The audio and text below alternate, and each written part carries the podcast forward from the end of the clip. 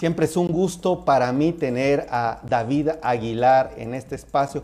Él es periodista, editor, especializado mucho en el tema del sector inmobiliario y para mí es un gustazo, un honor que me acompañe. ¿Cómo estamos, amigo? Bienvenido, buena tarde. Hola, ¿qué tal, Miguel? Buena tarde. Me da muchísimo gusto estar de nueva cuenta aquí con ustedes. No habíamos podido coincidir en la agenda, pero ya estamos aquí de regreso en este espacio para hablar del negocio inmobiliario. Hombre, ya te extrañábamos, en serio, nos dejabas ahí botados, no seas así, no seas malvado. Oye, pues listos aquí esperando, eh, pues qué está pasando en el sector, siempre nos trae temas interesantes. Adelante, David. Sí, fíjate que pues ha pasado de todo, es una pena no haber podido coincidir, sucedieron muchas cosas, sobre todo a la luz a la vuelta al semáforo amarillo de la Ciudad de México y de otras metrópolis de relevancia económica, que por supuesto son las que también concentran todo este, este movimiento en los temas inmobiliarios que pues se vieron en aprietos, como aquí mismo dimos cuenta en diversas colaboraciones, Miguel, este, los temas de oficinas, centros comerciales, la vivienda, por supuesto, y qué decir del sector turístico, y ahora que pues estaría realmente muy cercana la posibilidad de que hacia finales de año volvamos a un semáforo verde, bueno, empiezan a consolidarse algunas ideas que surgieron en medio de la pandemia y otras tantas que, bueno, eh, pues vamos a ver si dan resultado porque hay que reinventarse y en este negocio inmobiliario no es la excepción. Eh, fíjate que hay varios reportes, tuve la oportunidad de, de estar revisando, por ejemplo, qué va a suceder con la vivienda en países como en Alemania, como en España misma, en Estados Unidos y Canadá, que son países enormes con realidades económicas muy distintas en virtud de los climas que se tienen en estos países acá en el norte de la frontera del país. Evidentemente Alemania y España también con una cuestión de estaciones eh, climáticas mucho más marcadas. Hay, hay, cosas muy interesantes de las que les voy a platicar más adelante y hoy me quiero abocar algo bien importante porque como todos lo habremos notado, la dinámica laboral empezó a cambiar desde hace un par de semanas, no solamente en el incremento del tráfico, sino creo que muchos de nosotros hemos empezado ya a ir con mayor frecuencia a la oficina. Y se acuerdan que aquí les había platicado en diversas ocasiones sobre ciertas tendencias, por ejemplo, que tenía que ver que la nueva vivienda, la nueva oferta de vivienda a lo mejor se planteaba la posibilidad de no solamente un tema de dos recámaras, sino un espacio adicional para que ahí fuera tu oficina, porque sí se planteaba un escenario en donde quizás estuviéramos durante mucho tiempo trabajando a distancia. Pues bien, ahora empieza a surgir una tendencia de diálogo, sobre todo entre los brokers. Me compartieron un, reporte los amigos de CBR en México, que justamente hablan sobre las nuevas oficinas en la era post-COVID.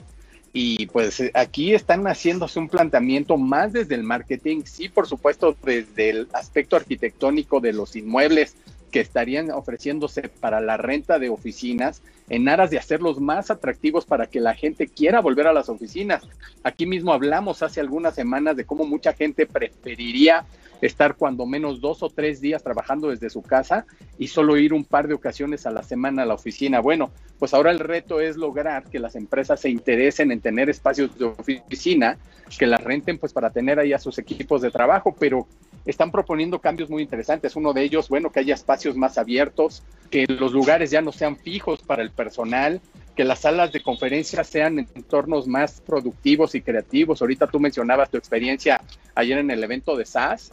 Eh, hay un planteamiento tendiente, sobre todo en ciertos sectores, a impulsar la creatividad desde estas salas de conferencias eh, y bueno, aquí la gran pregunta que yo me hago leyendo este reporte, porque se habla de la digitalización de los espacios, de ofrecer un hospitality de otro orden para que incluso los clientes o la gente relacionada a esas empresas quiera acudir a trabajar y hacer los cierres de negocio pertinentes en esos espacios de trabajo y que incluso el personal que ahí labore ayude en las amenidades. Y por ejemplo, ahorita que comentabas que estuviste ahí con aspectos de pintura y desarrollando la creatividad, justamente ese tipo de amenidades son las que se están planteando para estos posibles espacios AAA de oficinas en México, lo, lo cual me parece interesante porque vamos a ver cómo logra recuperar este sector que, bueno, se vio mermado por la alta disponibilidad de espacios de oficinas que había. Muchas empresas cerraron espacio y ahora se trata de que vuelvan. Y recuerdas, aquí lo comentamos, hubo más de 30 proyectos de grandes edificios de oficina que pospusieron sus inversiones justamente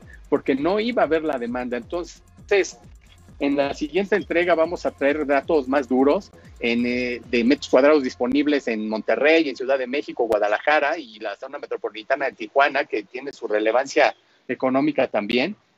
Y bueno, todo este tema eh, se los traigo a cuento porque estamos ante un fenómeno de mercado muy interesante. ¿Volveremos realmente a como estábamos antes o las personas nos que eh, vamos a preferir trabajar en casa e incluso buscar una vivienda, ya sea en renta o para comprarla, en donde tengamos un propio espacio donde hacer el trabajo? Y ahí les dejaría incluso esta pregunta a quienes nos están siguiendo, Miguel. ¿Tú qué preferirías? Este, ¿Una oficina con todos estos amenities y hospitalities o hacer tu propio espacio en casa y ahorrarte todo el tema del tráfico, el transporte y todo lo que significa trasladarte al centro de trabajo. La verdad es que sí me dejas pensando, no sé, en la audiencia qué piensen, porque nos está viendo, te manda saludos Mariel Medina, Josué Aguilar, Marta Claudia, Gaby Medina, Elia Ríos, Flores Félix. Gracias a quienes están saludando a mi estimado David. Y sí me dejas pensando, David, porque creo que hay una disyuntiva, o sea, eh, yo lo platicaba con la familia, la importancia de que tú estés en un espacio, estés en un lugar en donde no tengas que pasar por el tráfico, te vuelves más productivo, te vas a tu casita desde tu casa, empiezas a producir, empiezas a trabajar más en los horarios, lavas trastas, haces la comida, pero te das tus tiempos y sabes que tienes que ser productivo en ciertos momentos. Es como autodisciplina. También hay gente que dice, ¿sabes qué? Yo no tengo esa autodisciplina, me voy a la oficina.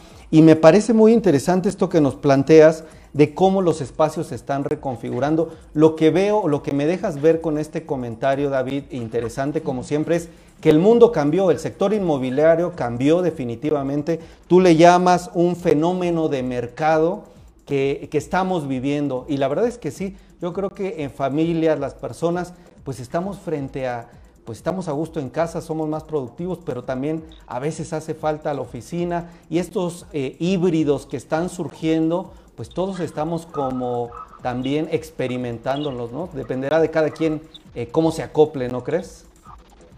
Sin duda, y habrá que atravesar este momento emocional que a mí me tocó vivirlo ya hace un par de semanas, el reencuentro con los compañeros de trabajo después de verlos a través de la pantalla durante prácticamente un año.